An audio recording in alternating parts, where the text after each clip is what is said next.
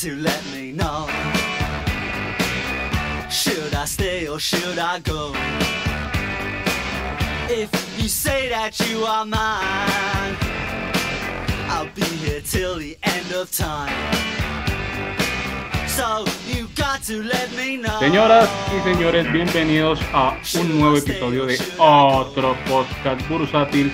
En semana, ay sí, otro episodio ya nosotros, ¿qué vamos a hacerle? Ay, qué pereza. Bueno, una, una semana donde tuvimos un rebote pues relativamente corto. Eh, estuvimos más o menos eh, a ras con lo que teníamos la semana pasada. Cerramos en, 3000, en 1355. Eh, yo le había puesto que 1360, ahí estuve más o menos cerca. Eh, pero a principio de semana estuve incluso tocando los 1316. Don Oscar estuvo muy cerca de pegarle donde no se hubiera corregido ese, ese rebote. Eh, bueno, don Janus, muy buenas tardes, ¿cómo estamos? Eh, muy buenas tardes, estoy mm, súper contento de estar en otro episodio de otro podcast bursátil. Se le nota claramente la, la Ah, emoción. también yo no sí, sí, un saludo a todos los oyentes, oyentos y oyentas. Oiga, tenemos oyentes en este momento que nos escuchan en Ibiza. Increíble eso. Muy, muy interesante las fotos que nos envían con. Marbella, Marbella. Era, era, después nos aclararon que eran las playas de Marbella. Yo, yo Pero no tenemos Marbella una Cartagena, sino Marbella, España. Tenemos un oyente que se fue a robar turistas allá. Sí, sí, sí. Si están escuchando otro podcast bursátil en, en el exterior, en una playa, probablemente eh, no están de vacaciones, sino están eh, buscando víctimas. Bueno, No, si están en el extranjero y escuchan este podcast, eh, favor nos mandan un tweet para saludarlos. Son muy afortunados de estar en otro lado. Los que están de vacaciones en el extranjero lo que están buscando es mirar cómo cubren ese dólar y ese que, que sube y sube y sube mientras Pues, ¿a, ellos qué están cree allá. que se, ¿A qué cree que se fue Pasquín a robar turistas para cuadrar caja? o, ya está abriendo cuentas en el exterior. Está empezando a sacar la, la plática. Bueno, don Oscar, muy buenas tardes, ¿cómo estamos? Don Henry, muy buenas tardes. Bien, hermano, bien. Contento de estar grabando otra vez de manera continua. Después de los reclamos de nuestros clientes por las dos semanas que, que no hubo episodio. Oiga, ¿Cuáles sí. clientes? Oyentes, oyentes. oyentes. ¿Cómo ¿No estamos hablando de Janus Capital? ¿Por qué no me ha llegado un peso? Sí, no, no, Es que no- puso el número, puso el número de la cuenta mal. Devuelve el giro. No, toca es que habilite que los pagos sean en Satoshis. Eso, nos están pagando en lunas y en satoshis, pero esa vaina se quebró, entonces bailas. Bueno, eh, don Ramírez Joan, muy buenas tardes, ¿cómo estamos? Bien, Henrito, bien. La verdad, como ni fu ni fa. ¿Esta semana movió algo o se quedó quietico, tranquilo? Yo estoy quieto, que la uno a cagar. Lo mejor en estos momentos es quedarse quieto. Bueno, muy bien, para felicitarlo.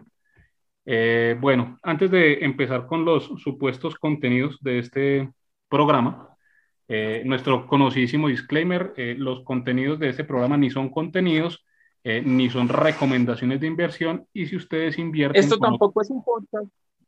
Eh, se supone que sí, pero bueno. Y si ustedes invierten en lo que escuchan en un podcast es porque no tienen ni la más remota idea que están haciendo en inversiones y deberían estar eh, eh, atracando eh, personas en las playas de Mallorca. Bueno, muy bien. Señores, una semana interesante, muchas recuperaciones, hubo oportunidades interesantes. Yo esta, esta semana abrí otra, otra posición, ahorita les cuento cuál. Y empecemos por las bottom movers, unas que, que están bastante eh, golpeadas. Eh, la número uno de esta semana fue la acción del Grupo Argos, que cae un 10.6%, cerró en 13.950, eh, después de que eh, la OPA que realizó nuestro querido amigo Gilinski, eh, pues eh, no fuera llevada a cabo en su totalidad, no fuera llevada a cabo porque eh, básicamente solamente recogió el 11% de acciones del 26 que él estaba eh, proponiendo como límite mínimo y eh, aunque él en otras sopas había hecho el levantamiento de ese límite inferior, en esta ocasión no lo realizó. Y eso me daba a mí para eh, cobrar una opinión que puse yo cuando salió esta OPA, cuando salió que pues iba a pagar cerca de alrededor de los 18 mil pesos y que el límite inferior está en el 26% hasta el 36%. Eh, yo dije, no, esa, esa OPA no tiene cara de que sea hecha con, con seriedad porque el, el, precio está muy bajito y el límite inferior está muy alto. Yo dije que, que yo creía que ese man la había hecho más por entorpecer. ¿Qué opina mi querido amigo Janus de lo que hizo Gilinski en esta ocasión? ¿Me dejan pensar mal? ¿Puedo pensar mal? Claro, pues para eso es esto. ¿Y usted cuándo piensa bien? Eh, muy pocas veces. Bueno, eh, vengan y una cosa, ¿y qué tal si él simplemente no acepta eso o dice eso para que el conocido miedo haga su trabajo, tumbe la acción y la gente piense que no, que es algo no sé qué. Bueno, empiezan los rumores de siempre y después puede hacer otra. ¿Él tiene prohibido hacer otra? O sea, Por supuesto que no. Puede Yo también pienso lo mismo que, que ya no es que ese man no apuntaba sin ideal, de pronto estaba tirando el lance a ver, a ver si le copiaban o no. Él sabía que a no le iban a copiar porque ese precio era ridículamente bajo y simplemente estaba testeando el mercado a ver qué pasaba. Es más, ¿y qué tal que lance una OPA por otra? Eso era lo que yo estaba pensando. ¿Qué tal que no vaya por ese y ese, sea, el, ese sea como el chivo expiatorio y vaya por otra? Puede ser. Eh, además que, eh, pues, él legalmente puede volver a hacer otra OPA, pero las entidades eh, regulatorias, digamos que deberían poner una alarma porque digamos que no es tan correcto estar levantando y haciendo OPAs eh, a cada momento para, para trabar eh, decisiones dentro del GEA. Digamos que hay un tema donde los, las entidades regulatorias deberían funcionar en cierto modo, pero bueno. Don Oscar, ¿usted qué opina del, del tema? Don Henry, yo creo que, que Gili está usando las herramientas que tiene a su alcance y que legalmente están permitidas para operar un movimiento empresarial. Él puede hacer todas las que quiera y ya la, la, reacción del mercado, pues, cabe como, cabe como el meme, ¿no? ¿Y qué, esperaba, qué carajos esperaba que sucediera? Si la OPA se iba a declarar desierta, el precio iba para abajo duro. No hay forma de, de decirle no haga una nueva OPA o no vaya por una OPA en otro, en otro activo. ¿sí? Desde que se cumplan las reglas, desde que se haga la publicación, desde que él haga los correspondientes disclaimers de su participación en asociadas, puede seguirlo haciendo. Que no se vea bonito, tienen razón, pero legal es. Así es, correcto. Bueno, esperar a ver cuál será la siguiente jugada del señor Gilinski o si se quedará quieto un rato esperando a que ese miedo que hay en este momento en el mercado y que está tumbando tan fuerte los precios, pues actúe y pueda salir a comprar más adelante. Igual él también puede comprar a mercado hasta el 5% de, de, la acción, ¿no? Creo que por, desde el punto de vista legal no tiene ningún eh, veto para, para, comprar hasta el 5% de, de, la acción. En, esa acción específica sí puede hacerlo. Sí puede hacerlo eh, porque todavía no tiene ninguna participación. Muy bien. Y ahí no hay enroque ni, ni participación dentro de Sura que valga, ¿cierto? Ni dentro de Nutresa. Bueno, eso, eso pasó esta semana. Eh, muy fuerte el golpe, el, mercado pues por supuesto sobre reaccionó, incluso llegó a 13 mil pesos, que fue un, una reacción bastante, bastante fuerte. Y bueno, vamos a ver qué, cuál será la próxima jugada de Gilinski, si es que hay alguna en el corto plazo, de pronto el hombre se queda quieto un rato. Pues vea, Henry, nosotros en Janus Capital le enviamos esta semana un informe a clientes del reporte de la semana. Incluso hoy de que lo más emocionante esta semana fue que el lunes fue festivo. Eso fue lo más emocionante. Tremenda, tremenda información. Sin esa información de alta calidad, no sé cómo podríamos mejorar. información de calidad que el lunes fue festivo, porque el resto. Mm. Muy bien. Bueno, nuestra siguiente voto mover de la semana, la acción de Cemex que nuevamente cae eh, esta semana un 6.5% y ya cerró eh, nuevamente debajo de los 3 mil pesos, cerró en 2.860. Em, ¿Qué pasa con, con Cemex? Eh, esa especulación que la, la, llevó a subir nuevamente por encima de los incluso 3.400. Eh, se le acabó la gasolina, eh, ya no la van a comprar los de la casa matriz, ya no van a recoger, a recomprar. ¿Qué pasó con, con Cemex o qué está pasando con Cemex, eh, Oscar? Eh, nada, apatía. Mírenlo, miren, por ejemplo, el volumen de negociación de hoy. se están negociando volúmenes muy bajos. La recompra sigue en pie. Tengo entendido que hubo un cruce de algún fondo vendiendo algo de participación hacia la casa matriz arriba de 3.000, 3.200. Eh, sin embargo, pues, ¿qué sucede? Eh, en, este escenario de riesgo en el que las personas pues, no saben hacia dónde ir, lo piensan tres veces para meterse en un activo como Cemex. Yo digo que la gente es idiota y no sabe de valor. Es una acción que fácilmente puede valer 5 mil pesos, estarán muy bajito. Y además que ellos, no, la matriz no ha dicho que no va, ni nada, sino que la gente está nerviosa con todo y salen a feriar las acciones, pues no solo Cemex. Sí, yo no había visto, yo no había visto el volumen eh, y tienes razón, es que esta, semana apenas movió 3.000 acciones, eso no es nada. no, eso yo digo. Por eso yo digo, a veces lo mejor. Si uno, si uno tiene inversión y sabe el valor intrínseco de la acción, pues lo mejor es quedarse quieto y no ver ni mercado, ni pantalla, ni nada porque eso le juega una en contra. Si uno es un especulador, yo digo que el mercado colombiano no es para uno. O tiene uno que ser muy, muy gato. Sí, total. Ese, ese fue un rompimiento rompestops, ese, esa, esa transacción que, que la bajó de 3.000. Bueno, eh, nuestra siguiente voto mover de la semana, la acción de ETV, que también cae un 6.5% y cerró en 159 pesos. E-, esa recuperación de la que habíamos hablado la semana pasada, pues la borró nuevamente como si fuera, mejor dicho, tenía más fuerza eh, esa, esa subida de la semana pasada eh, que, no sé, una gelatina. don Janus. Es que ETV, como que ya significa es estoy totalmente bajando. sí, parece que sí. Parece que sí. Oiga, pero una 7B con Petro, con Claudia, con lo que pues quiera ver el mercado que yo sé que cualquier cosa que lo vea al mercado izquierda le, le huele a mierda. Eh, yo, este está muy barata, pues no tengo ni una, pero hijo de puta, esa acción está regala. Sí, desde el punto de vista de, de fundamentales, sí, eh, pero el riesgo futuro es, es muy grande y pues ahí los inversionistas están bien castigados porque nada, que levanta cabeza, parecía que por fin levantaba la cabeza la semana pasada eh, recuerden que, que, había sido de las top movers de la semana pasada, que había crecido un 7-7, pues prácticamente ya devolvió todo el movimiento. Bueno. Les doy, les doy un dato para que puedan entender de pronto por qué el movimiento no se da, y es un dato comparativo.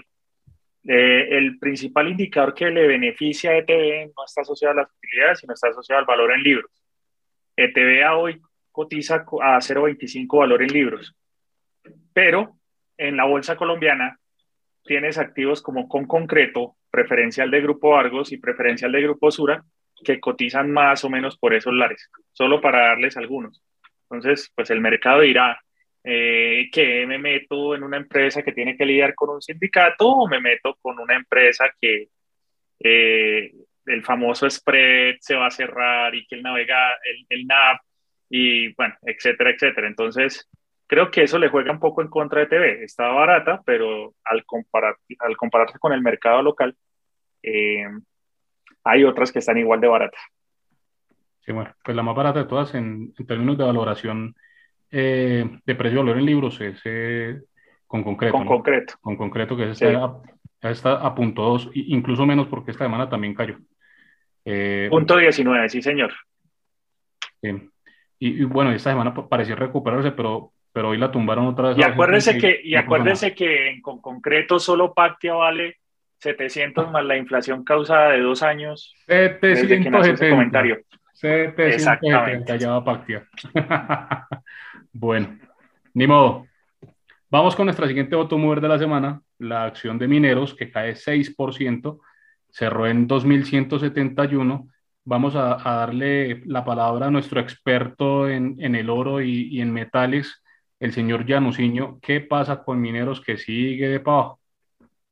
Pues Mineros, tengo entendido que lo bajaron con muy poquito hoy, ¿no? Según lo que vi, el volumen fue muy bajito y fue justamente en la subasta. Creo que fue así el movimiento. Entonces, en cuanto al tema de mineros, pues también parece que es claro el tema que es algo general a lo que pasa aquí en Colombia, que es con todo lo que tenga que ver a Colombia. Generalmente lo han estado bajando estos días.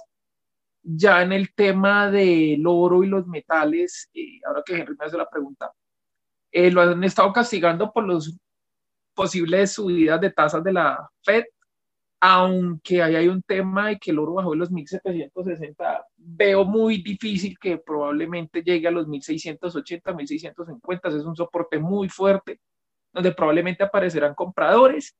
Y si no, eh, las siguientes zonas son los 1400, 1500, donde es muy difícil que baje porque esa es prácticamente la zona de costos de operación de promedio de las mineras.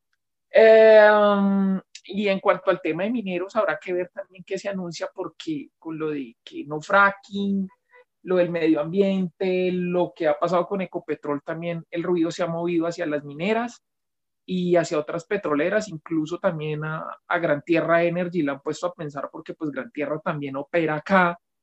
Entonces, a ver qué es lo que se anuncia, porque pues se dicen que los contratos se respetarían, pero pues eh, más adelante de eso que entonces muchas empresas no se verían estimuladas a, a, mantener un CAPEX acá o a mantener las inversiones acá y les sale más fácil vender la operación acá e irse. Eh, hay que esperar a ver qué pasa, ¿no? Mm, y en el tema específico de mineros es ese. Eh, que el oro ha bajado un poco y el tema de las licencias y que pueda pasar acá eh, le añade un poco de volatilidad y de complejidad a la operación, que en todos lados es compleja, pero pues ahora acá se le suma otro factor más y ya, eso es todo, ¿no? Igual bajó con muy poco volumen, creo que fueron 30 millones, no sé, bajó con muy poquito volumen. Bueno, pues fue en la subasta de cierre que la tumbaron casi que 9%, o sea, es una cascada muy fuerte, alguien salió pues asustado a vender y, y la bajó pues increíblemente fuerte. A mí me parece es que se está poniendo interesante siempre y cuando, ojo, las cosas acá no se empeoren en cuanto a licencias y todo eso. Está muy interesante porque yo personalmente en cuanto al tema de los precios de los metales no creo que vayamos a ver un derrumbe en los precios y pienso que al contrario lo que van a terminar haciendo es creando una oportunidad de compra impresionante para el largo plazo. Esa es mi opinión. Bueno, eh, yo mineros eh, no la he visto eh, pues, en los últimos años por debajo de 1850, 1900 y esa zona de 2000 parece ser como, como una zona donde le sale mucho comprador. yo pensé que no íbamos a volver a ver mineros a 2.000 pesos, pero ya está pues cada vez más cerca, estamos en 2170. Eh, esperemos a ver qué, qué, sigue pasando, pero si no hay cambios en, en la filosofía eh, que está presentando pues el próximo presidente eh, con el tema de exploración, pues difícilmente Mineros va a tener como, y pues no solo Mineros, sino todas las, las empresas que se dedican a la extracción incluyendo las petroleras. Doc, ahí, hay, un, hay un punto adicional y es que el riesgo mayor no se trata solo de la actividad per se, sino del enfoque hacia la revisión de las licencias ambientales, en primer lugar, y el empoderamiento hacia las comunidades que ha venido manifestando la ministra o la futura ministra de Medio Ambiente, Susana Muhammad. Eh, digamos que antes de esta semana, hablábamos en general de propuestas, de propuestas de campaña. Ya el presidente electo anunció quién iba a ser su ministra de Medio Ambiente y en las varias declaraciones, en la ronda de medios que hizo esta semana, fue muy insistente en el tema de la revisión de las licencias ambientales. Hay que tener en cuenta y hay que recordar que Mineros tiene una parte de minería artesanal que ha venido tratando de formalizar y ese ha venido tratando de implica que pues puede estar sujeto de revisión. Eh, en alguna de las declaraciones, la futura ministra dijo que se revisarán todas las licencias ambientales. Entonces, eso establece un riesgo más o menos importante a la operación. Si bien no la va a frenar, sí puede involucrar que se necesiten más recursos para eh, una mejor aplicabilidad de los compromisos adquiridos de esas licencias. Y la otra parte, que es el empoderamiento hacia las comunidades, eh, es algo que hemos venido evidenciando a nivel de los proyectos de minería y de, petróleo. Y es que ese empoderamiento muchas veces implica que la concertación, eh, los acuerdos con las comunidades tomen más tiempo y la duración de los proyectos se extiendan pues hasta que eh, logren ponerse de acuerdo con las comunidades del área de interés. Entonces, digamos que ahí puede haber un riesgo no de suspensión de operación, sino de ralentización e incrementos de costos de las mismas. Y es que hay una cosa, donde se incrementa el costo y una vez le altera la matriz de costos como claro. y de una vez se le vuela el AISC y eso es de lo que más penalizan en una minera. Si el AISC se les empieza a ir, les empieza a perjudicar flujos de caja, les empieza a perjudicar todo eso, a pesar de que mineros reciba dólares y el dólar esté costoso y que también gane por las subidas del oro, pero si el ISS se les dispara va a ser muy difícil que lo puedan compensar, suponiendo que no solamente sea una subida del ISC y que no vaya a ser que después ese empoderamiento signifique suspensiones a ciertas operaciones mineras o ciertas restricciones que hagan que la operación sea inviable, porque también hay minas, y eso se ha dado, hay minas donde sale mejor no hacer nada y simplemente dejar eso allá porque sacar ese oro vale más de lo que, de lo que se podría conseguir o, del precio que se pudiese pagar, entonces sale mejor dejar eso allá porque ¿para qué? Es correcto, así es. Se vuelve inviable el proyecto, es el término técnico. Bueno, pues vamos a ver si se modera un poco la posición política tanto de la ministra de Ambiente como del, del presidente electo. Eh, porque mal que bien, pues eh, con eh, lo movido que está el mercado en este momento, lo golpeado que está con, con, esas expectativas y con esa incertidumbre, además que para gobernar pues va a tener que tener recursos y pues de esas, de, de esas, de esas empresas pues obviamente se reciben unos impuestos, unos recursos que son importantes, entonces no sabemos pues hasta qué punto eh, puedan llevar a cabo eso sin, sin arriesgar también su, su gobierno. Bueno. Pues yo creo, Henry, que en el corto plazo es irrelevante. ¿Qué, qué, qué, motivación puede tener el presidente electo de tratar de suavizar el discurso en estos momentos antes de la posesión? Si en últimas, eh, de aquí a 10 años, cuando se revisen los libros de historia, no van a decir es que Petro estuvo elegido desde junio. Van a decir en el gobierno de Duque. Punto. Y entre más malos sean los indicadores, el 7 de agosto a las 4 de la tarde, le juega a favor al nuevo presidente porque esos indicadores malos van a ser la línea base, el patrón de comparación. Entonces, entre más deteriorados estén, para él va a ser mejor. Entonces, creo que en el corto plazo, por lo menos de aquí a la posesión, no hay ningún incentivo para suavizar el discurso o para tratar de eh, darle un respiro a, las empresas. Y tiene mucho sentido, tiene mucho sentido hacerlo, pues desde ese punto de vista tiene mucho sentido, pero esperemos a ver qué, qué va pasando en, en, estos últimos, ya últimas semanas que, que le quedan antes de que empiece pues, el mandato. Ustedes saben, un político es una persona que dice una cosa, piensa otra cosa y a la final hace otra cosa. Entonces yo no creo que vayan a quitar eso del fracking y yo no creo que ellos se vayan a sacar el, a clavar el puñal ellos solitos sabiendo que quieren, que al final lo que quieren es platica, entonces, y más que están con los mismos y las, y los, y las mismas y los mismos de siempre, entonces, pues, yo sí no creo que, que eso vaya a ser como tan así. Pueden decir mucho, pero a la final yo no creo que eso sea tan así, porque necesitan plática. Sí, señor. Sí, señor, de acuerdo. Bueno, nuestro siguiente voto mover de la semana, la acción preferencial de la vivienda, que cerró en 31.970, eh, cerró en 6% abajo, también perdió los 32 mil pesos, que eran una, un soporte importante. Y bueno, vamos a ver cuándo, cuándo recupera, porque ya viene muy golpeada la vivienda. Y curiosamente, pues se está empezando a alejar un poco de lo que está pasando con el resto de las, de las financieras porque en el Grupo Sura cayó apenas un 2.8, Grupo Bolívar también un 2.8, y la preferencial de Bancolombia, que venía cayendo fuerte, pues hoy tuvo un rebote interesante y finalmente en la semana terminó cayendo apenas un 0.9. Entonces, eh, la vivienda alejado de lo que Pero el, rebote de Bancolombia, el, el, rebote de Bancolombia está asociado a que, a que Henry compró. Barrió el libro, entonces, pues sí, la subió. Eso no debería contar. nombre, nombre. Yo, yo... No, y, lo verdad es que Henry compra al no compra con orden el límite. Henry le pone a mercado y llevarse lo que haya en el offer. no, no, no, no. A mí me, me vendieron unas a 32, apenas, apenas arrancando. Yo no, no cogí ni el mínimo ni en 31 y pedazo, nada. Yo, yo arranqué apenas posición en 32. Eh, entonces, bueno, vamos a ver hasta dónde nos lleva ese rebotico.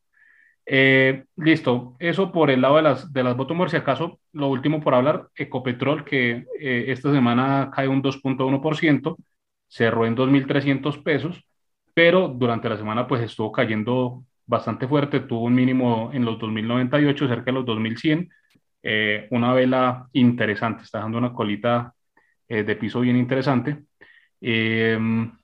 igual, el petróleo esta semana cerró, el, el Brent cerró en 107, que, es un, movimiento bien interesante. Em, ¿qué, ¿qué, estará pasando o qué podemos pensar con Ecopetrol a este precio? Porque, porque eh, parece ser que, que, se anima, ¿no?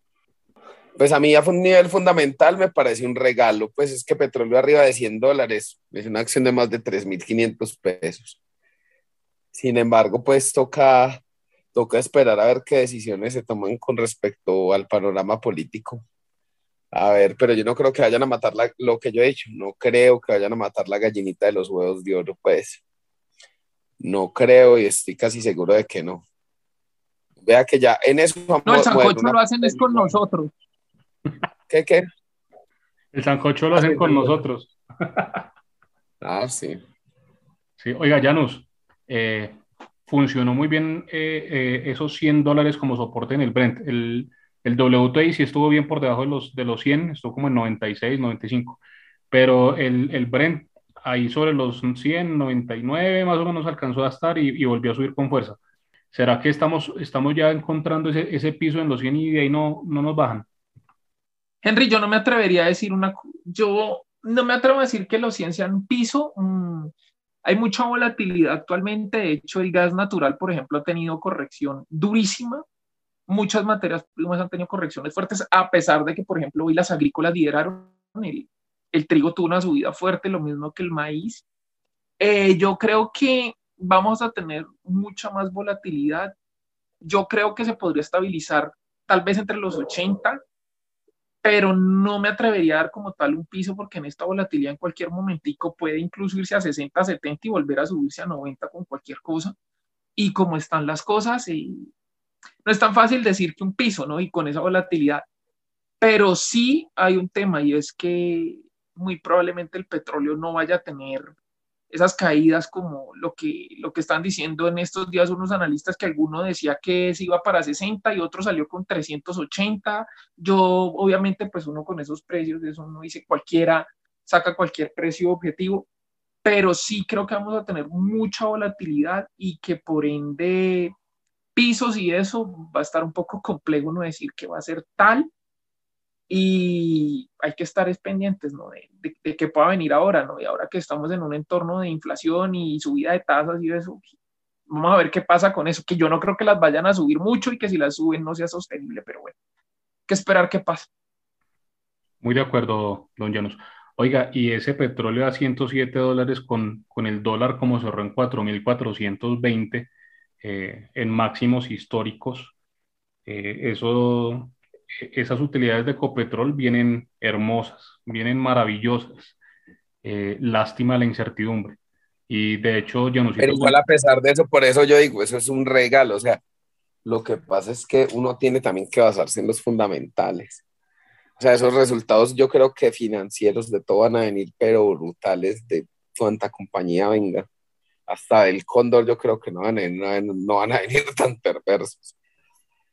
No, imagínese. Pero, pero es que Ecopetrol va a ser, va a ser una cosa brutal. petróleo pues, todavía por encima de 100 dólares, hoy 107, dólar en 4.400, en pesos está generando una utilidad, una rentabilidad enorme desde la comercialización. Eh, Venga, eh, don Henry, yo ahí sí, pues tengo que tomar el papel del décimo hombre y, y pedir mesura en ese aspecto. Los resultados van a ser espectaculares, astronómicos, probablemente van a ser los mejores de la historia, eso no lo quita nadie, pero esos resultados necesitan una medición relativa que se va a dar en función de lo que termine aprobándose a nivel de reforma tributaria. ¿Tú qué sacas con tener un yield del 20%? Vamos a ser exagerados, que te den un yield del 20%.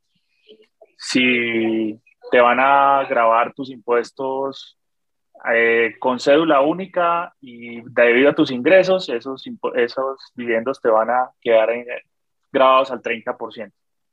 Estoy poniendo escenarios extremistas, ¿sí?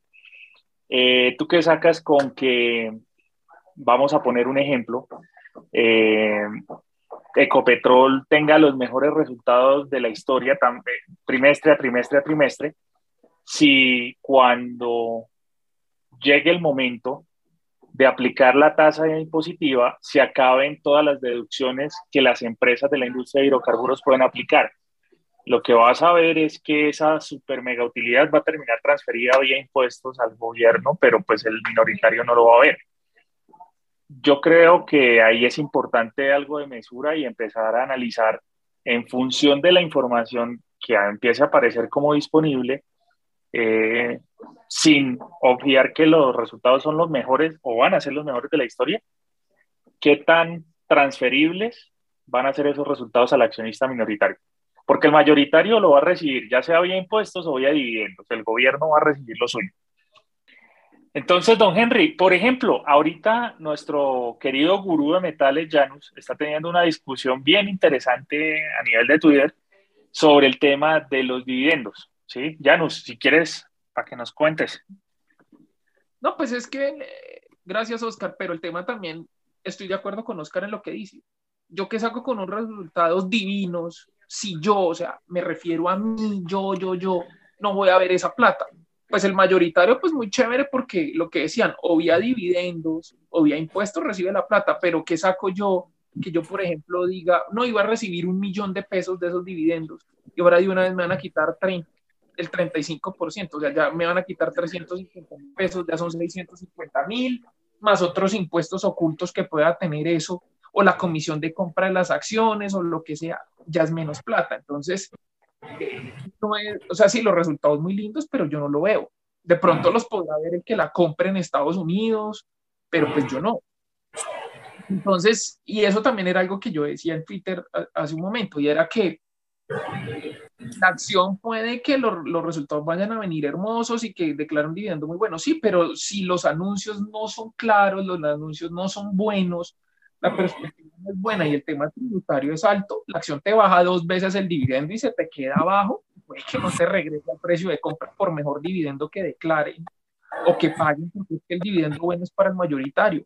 Y uno se queda mirando. El ejemplo de Doña Magola. Doña Magola tiene mil acciones desde la primera emisión, ¿cierto?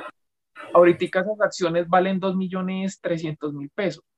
Si a ella le pagan 300 pesos por acción listo, uy, ella recibía 300 mil pesos, con eso pagaba los, los servicios un mes, pero si ahora le van a quitar de, de eso el 35%, pues ya le están quitando 100 mil pesos del dividendo, ah, ya ahora paga el agua y el gas, ya no le alcanza para la luz o no le alcanza para el internet, entonces ya doña Magola sí siente el impacto tributario, es que así es que hay que verlo, no de que la empresa se gane un poco de plata y miles y miles y miles de millones, porque el mayoritario es el que, el que come la tajada buena. Ya nos, pero todavía no han anunciado nada, hay que esperar, hermano. por eso, Joan, pero es que lo que yo estoy diciendo es que uno tienes que tener mesura, uno tiene que ser posibilista. Muy bueno que la empresa muestre unos buenos resultados, pero si al final el tema tributario y eso se complica, muy bonito. Pues hay que ver qué pasa con eso. Igual eso para este año no sale. No, no pues es que ya, ya dividiendo pagaron, ya sales para el otro año. No, claro, pero, pero la reforma tributaria sí la tienen que aprobar antes del 31 de diciembre para que quede vigente para la próxima, para el próximo No, ya, yo no sabe que si la aprueban, ya uno sabe si se coge la platica y, y busca otros horizontes, otros focos de inversión para que no lo claven a uno, mejor dicho. Toca ver qué pasa, pero, pero por ahora sí ve el mercado en modo pánico, pero pánico desmesurado, sin siquiera ver nada, es pura especulación. Sí, señor. Bueno, esperemos a ver qué pasa con la tributaria de aquí a diciembre, a ver qué le aprueban también de lo que pase, de lo que pase el, presidente electo, ¿cierto? Porque pues tendrá que pasar por el Congreso, aunque pues eh, ahí y con el Congreso, ellos, ellos mismos que son los que más van a ver su bolsillo perjudicado, pues no creo que se claven el puñal tampoco ellos solitos. Ah, pero, Ojo que Ecopetrol, pero pilas, pilas que Ecopetrol es de las poquitas, de las muy poquitas acciones o empresas, hablemos de empresas, que tiene doble riesgo. Tiene el riesgo eh, operacional, que proviene del gobierno, y también tiene riesgo fiscal, ¿sí? Por el tema impositivo y demás. Casi todas las acciones están golpeadas o van a ser golpeadas a nivel del posible riesgo fiscal. Lo que dice Joan es cierto, hay que esperar que salga. Pero Ecopetrol, además del fiscal, tiene riesgo operacional. Entonces, eso es importante irlo monitoreando. El que, se, el que se meta en Ecopetrol tiene que estar muy pendiente y muy monitoreando qué pasa a nivel de esos dos grandes riesgos. Pero es que otra cosa, entonces volvemos a la misma discusión, que lo que Joan me decía, que es que uno, eso todavía no lo han aprobado, pues muy sencillo, yo en vez de ponerme a lidiar con que digan en la reforma tributaria y que Copetrol y que no sé qué, pues muy sencillo, el gringo que dice, yo no comprar iguanita, yo comprar Petrobras, y voy a comprar Petrobras que tiene un yield incluso más alto o muy similar al de Ecopetrol, ¿sí? Y no tiene que estar lidiando con reformas tributarias. Ah, con el tema de Brasil y no sé qué. Sí, pero allá Lula ya lo conocen, el tema Bolsonaro ya lo tienen un poco más claro, allá está un poquito más dilucidado que Ecopetrol. O compran otra petrolera en vez de andar detrás de Ecopetrol porque a ellos no les importa. Ya no se modo Oscar. Compran otra. ¿Ah? Que usted Oscar. Bueno, moción de suficiente ilustración, ¿qué sigue? Venga, pero antes de, antes de terminar eso, em, yo que... Oiga, pero, pero Joan, de un tiempo para acá está llevado, pero completamente poseído por los términos legales, ¿no? ¿Lo han notado? No, no, no, no, señor. Él, él, está esposeído, él está esposeído y controlado por la verdad procesal. Sí, sí, sí, no es que acabo de decir moción de suficiente ilustración. Yo, pues acá no, empecé a buscar rato. No, no, no hables carreta, que es la primera vez que lo dices acá. No, pues aquí sí, pero yo desde que era, era pelado decía eso. No, esa es la verdad procesal y tendrá que como tal... Y la verdad fáctica. Los voy, a demandar, los voy a demandar a todos por injuria y calumnia. No, y usted, y usted de un sufrimiento de tener que ir a donde su abogado, abogada, para demandar. No, me imagino. Qué dolor. bueno, muy bien. lo, último que quería decir al respecto es que eh, esa reforma tributaria la tiene que pasar el Congreso, ¿cierto? Eh, el Congreso puede aprobar parte o, la totalidad de, las propuestas que, va a pasar el presidente electo, pero eh, yo ahí no soy muy positivo porque yo en el Congreso no confío un carajo y todos son muy enmermelados, entonces eh, yo creo que no van a colocar mayor eh, oposición a, las ideas que presente el nuevo presidente. Esa es mi, mi esperanza, muy oscura. Pero bueno, veremos qué pasa aquí a diciembre. Em, antes de que pasemos a las top movers, pues ya que hablamos también del dólar, esta semana cerró 4.420, subimos 235 pesos. es un crecimiento enorme sufrimos mucho con, con, con, la divisa esta semana, no solamente ya por el panorama político, sino también por el panorama mundial, porque el dólar está creciendo eh, a niveles exacerbados en todo el mundo, eh, incluso ya está, estuvo casi a paridad con el euro, hoy se recuperó un poquito, pero, pero estuvo casi a paridad con euro. Eh, ¿Cuándo descansará el dólar? ¿Qué, qué creen ustedes, Janos? A ver, yo pienso que el, obviamente el dólar se ha fortalecido frente a gran cantidad de divisas, sobre todo también frente al peso colombiano, paréntesis, sumado al tema político y a todo lo que pasa específicamente con Colombia. Sí, Eso es cierto y eso le suma volatilidad y le suma mayor caída al peso colombiano. Dicho esto y cerrando este paréntesis, yo pienso que la fuerza del dólar va a ser limitada frente a otros activos. No sé frente al peso colombiano porque entonces volvemos al mismo tema. Dependerá de que se apruebe y de qué suceda y bueno, las, las que las cosas, el folclore colombiano. Afuera yo pienso que la fortaleza del dólar va a estar limitada porque a pesar de que estén subiendo las tasas, en, en otros sitios también, en otros países también las, las están subiendo, el spread de tasas se va a empezar a recortar. Y quieran o no, un dólar costoso tampoco le sirve mucho a los americanos. Porque sí, es cierto que es la reserva, la moneda reserva, pero en los términos de intercambio y para ellos sus productos y todo también es encarecerlos y les perjudica sus términos de comercio a ellos, ¿no? tampoco les conviene un dólar supremamente caro. Y las tasas, las subidas, lo que yo llevo diciendo hace mucho rato, y, es la hipótesis mía, que yo creo que las tasas no las van a subir mucho y no van a ser sostenibles si las suben mucho por mucho tiempo. Entonces ahí es donde vamos a ver ese techo del dólar. Y sumado a que los demás también hagan movimientos muy similares, yo pienso que la fortaleza del dólar no va a ser de largo plazo. Pero pues eso es lo que creo yo, ¿no? hay que ver cómo sigue sucediendo todo. Muy bien. ¿Qué cree don Ramírez Joan? No, eh, yo por ahí vi algo que puso Felipe Campos. Eh, él puso como dos escenarios, ¿cierto? Ambos implicaban una subida acelerada, que es lo que se ha venido presentando, y también después presentaba una corrección otra vez, incluso a niveles inferiores, pues a los 3000. Eh, pues Felipe para mí es de los mejores economistas que tiene este país a pesar de que muchos lo critiquen.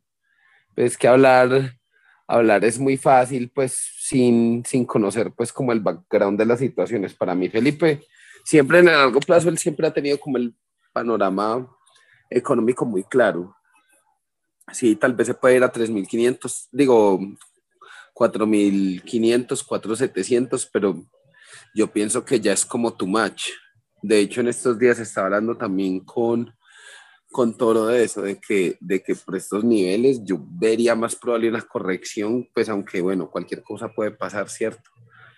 Que, que, que sigas subiendo tan aceleradamente, es que ya en, en cuántos días van 400 y pico de pesos, muchachos.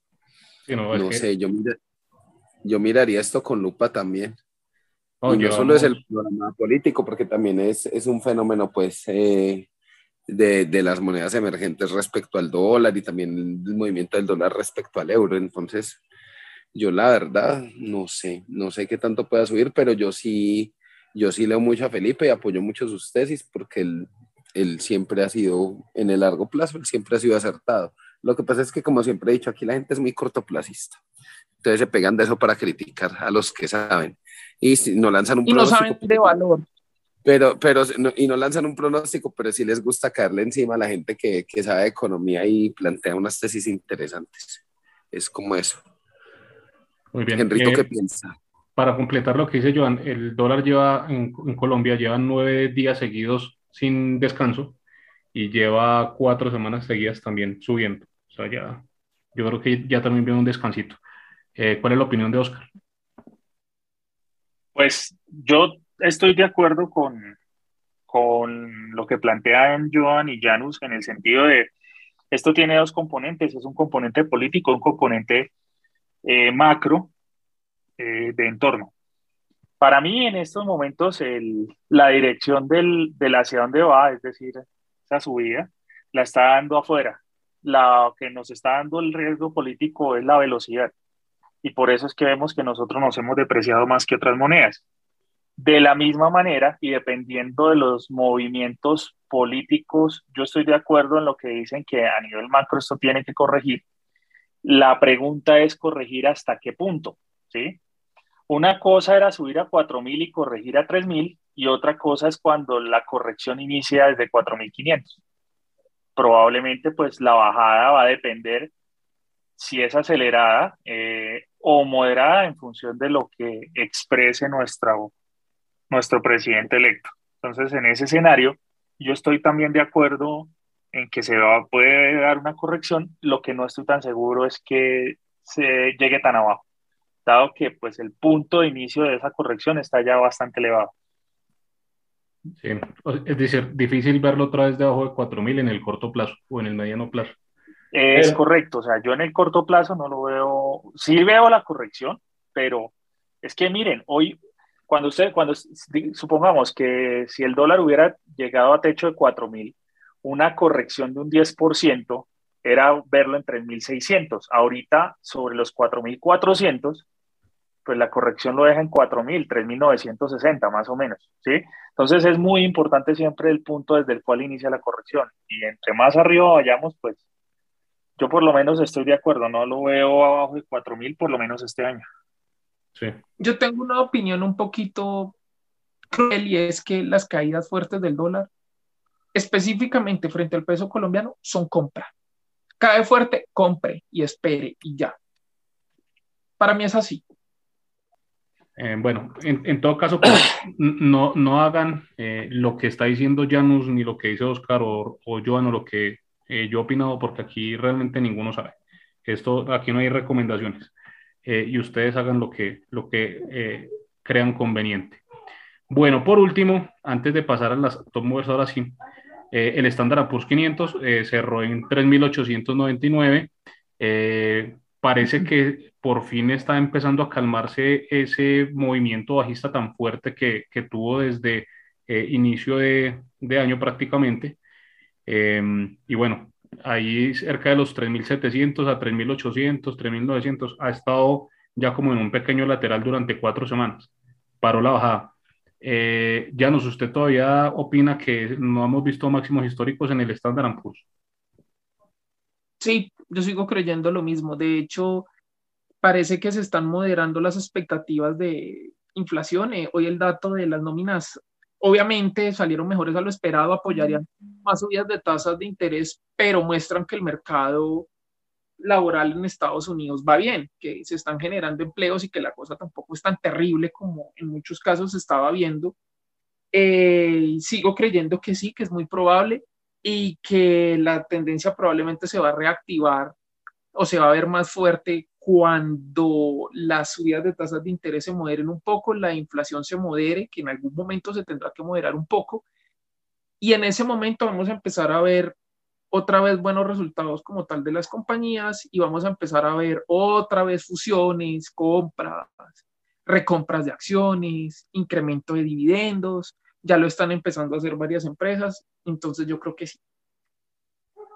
Bueno, pues e, esa tesis yo no, ahí sí, ahí sí no, no, no coincido, mi estimado Llanos. Pero bueno, listo. Eso me encanta, que estemos en desacuerdo. Sí, sí, no, no podemos estar de acuerdo en todo, me parece muy bien. Bueno, ahora sí vamos a la, a la parte eh, que estaba esperando. Eh, vamos a los top movers de la semana.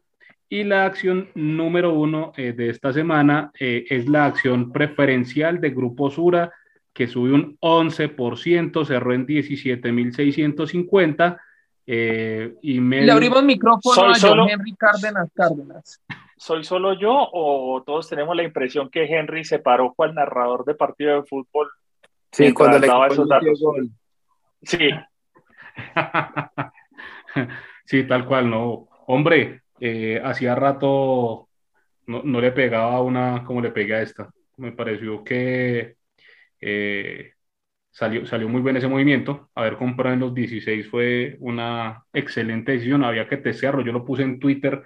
Dije, eh, esos 16 había que probarlos. Diosito, perdóname por, por eso.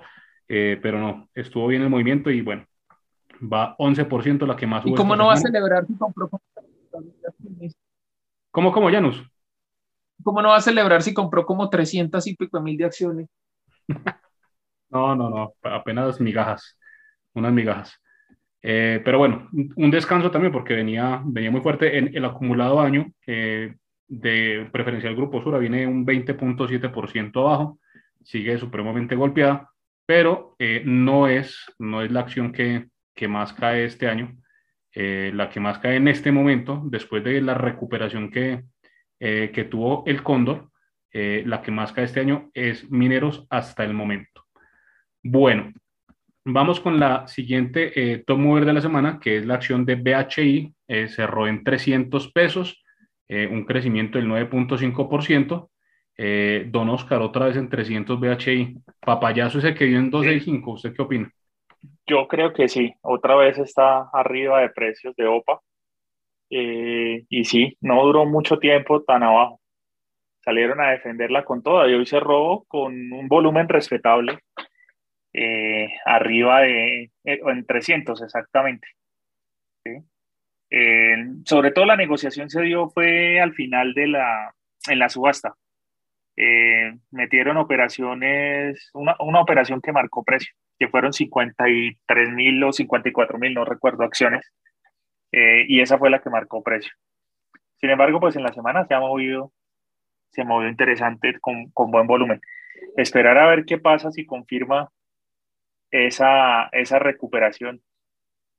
y, si lo confirma, me me va a dar un golpe de pecho tremendo, porque ya BHI nos había mostrado eh, cuando, cuando salió a, a, a, operar eh, que eh, tenía un piso sobre los 270, en los 270 la compraron mucho y ese movimiento fuerte la llevó hasta los 360.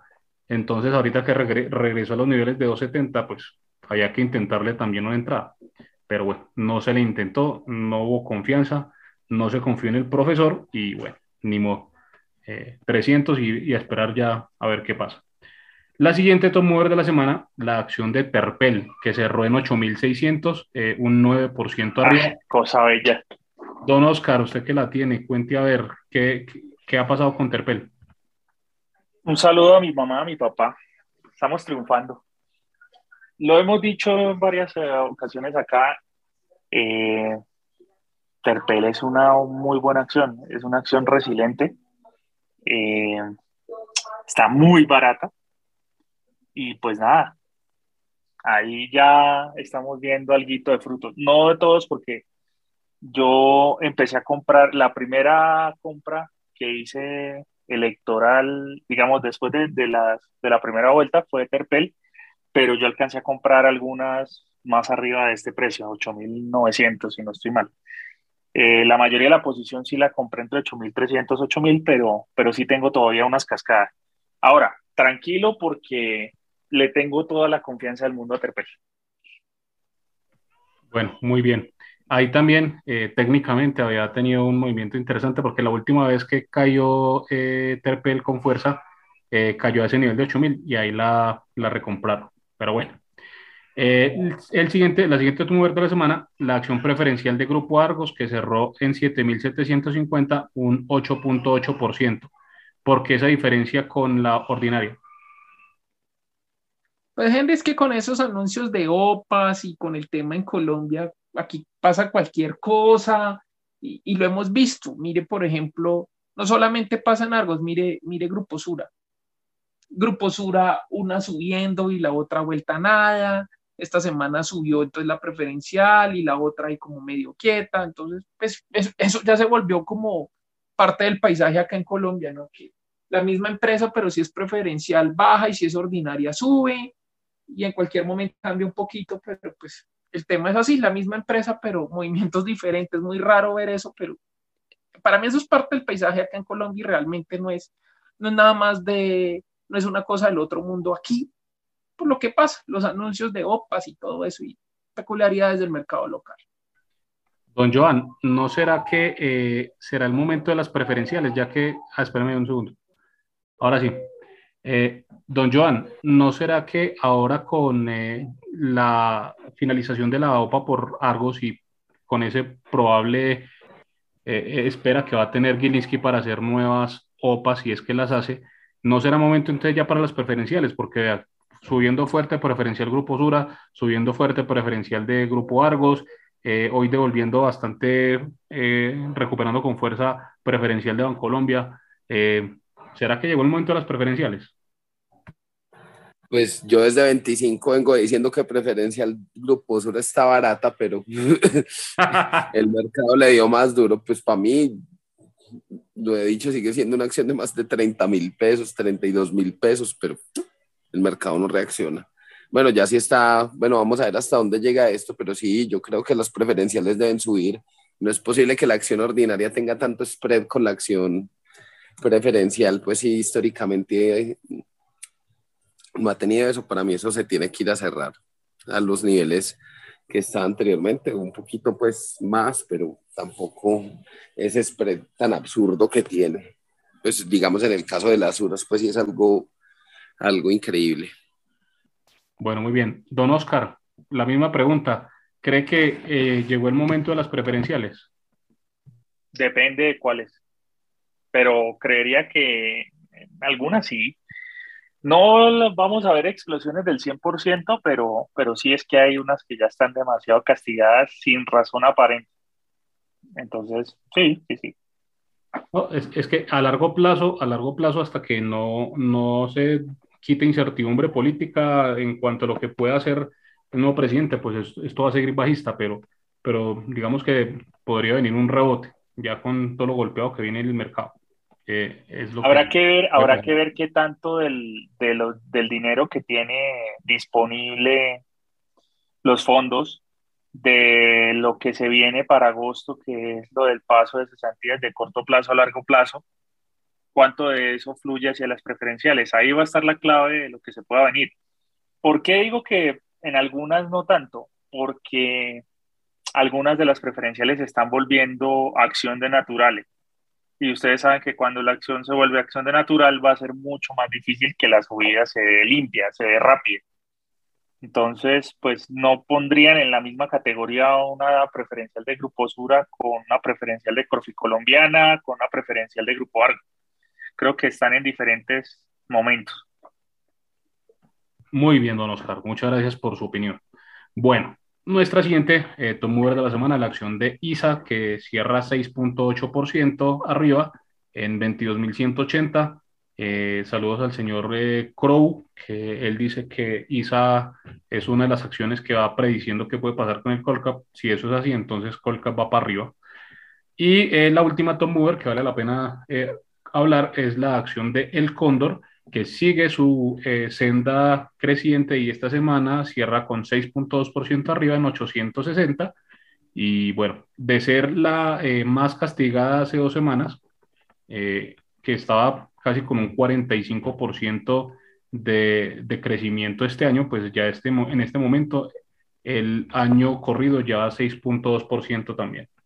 Entonces, maravilloso para todos los que tienen el cóndor, los que no han vendido, maravilloso. Eh, recuperaron buena parte de la, de la pérdida y bueno, esperemos que siga en ese movimiento creciente, pero yo ya a este precio, yo no me animo ni por el carajo.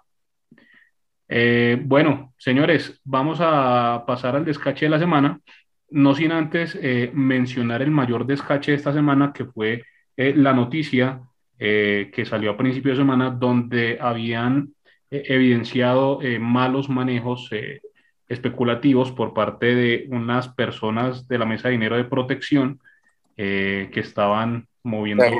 putas. Eh, que estaban moviendo el mercado eh, pues de manera ilegal. señor Ramírez Joan, ya que, ya que se expresó, cuéntenos un poquito qué pasó y. Así, como con todo el respeto. Oiga, Oiga, un saludito. un saludito, antes de que empiece con, con los saluditos, eh, y venga, esas personas que trabajan allá se supone que tienen eh, certificación AMB, entonces eh, los de la AMB eso no es garantía de nada, ¿sí o no, don Ramírez Joan? Eso no sirve para nada. Un saludito a Andrés Manía, que certificado. Con él sabemos que eso no sirve para nada.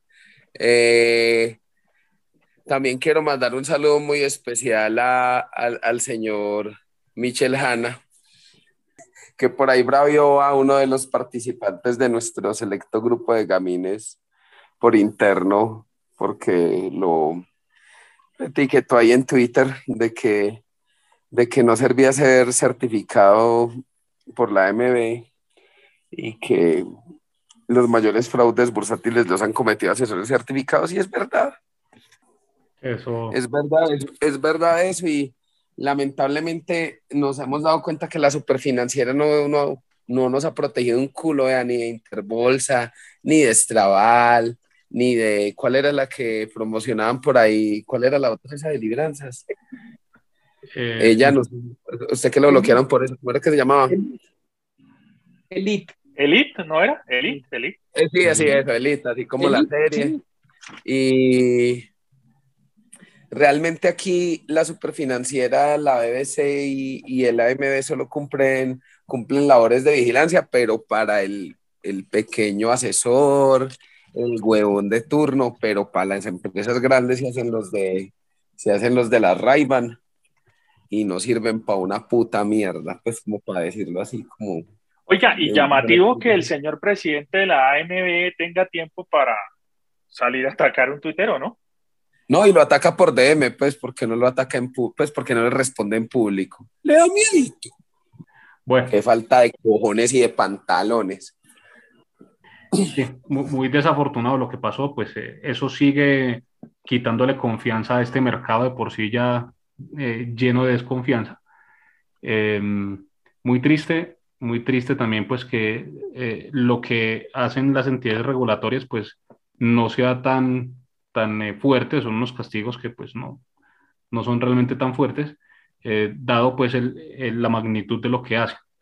Y pues bueno, yo, yo no estoy no comparto tampoco el 100% lo que dice Joan con respecto a lo de la AMB, pues yo digo que eh, el AMB tampoco es que sea perverso, pues, pero no es garantía de nada. O sea, también, también nos cobran comisiones. pero, pero tener la AMB no garantiza nada. Es decir, o sea, no es que no, no agregue valor, yo creo que es importante también certificarse y tener cursos y etcétera, eh, educarse sobre todo, pero pues no es garantía de nada. Eh, Henry, yo pienso que es bueno probar, probar efectividad bursátil. Eso sí es bueno. Vea, este es mi historial de trades buenos y de trades malos. Esta es mi hoja de vida. Y yo creo que eso habla más que un, que un berraco certificado que a la final no sirve para nada. Es como ya, digamos, los programadores, los ingenieros de sistemas, que me decían a mí, pues yo que estoy algo de ingeniería de sistemas, mis amigos me decían, ya ni pie en el cartón pies, ¿usted qué sabe? ¿Usted sabe Python? sabe, sabe qué plataformas maneja, qué lenguajes está manejando en este momento, eh, en qué empresas ha trabajado, qué ha desarrollado. A mí me parece eso más importante que un certificado de esos que no sirve para nada. Sí, sí, pues el portafolio, mostrar el portafolio, lo que se ha hecho, resultados, en fin. Bueno, descache de la semana, señores. Eh, próxima semana eh, vamos a tener entonces una posible continuación del rebote o sencillamente esto fue un rebote de gato muerto y volveremos otra vez a territorio negativo. Digamos todos, que va, digamos todos que va a bajar para que suba. Yo digo que va a bajar. ¿En cuánto cerró esta semana? 1355. Bueno, yo digo que va para 1320. Listo, igual que lo que había puesto Oscar eh, en el descache de la semana pasada. Don Oscar, eh, eh, su nivel, ojalá no repite el de Joan. 1310 también bajista de María Don Llanos. No, yo sí 1400. no, no, no. Mal parido. Todo, por llevarme la contraria esta zorracal. no, no, no, eso, eso, ya es demasiada ilusión. Eh, bueno, yo, yo creo que vamos a estar en los 1370. Seguimos con un rebote bajito, algunas acciones más que otras y, y nada, no, no creo que tenga mucha fuerza este, este rebotico, así como Bueno, don Oscar. Eh, el mercado rebota liderado por éxito.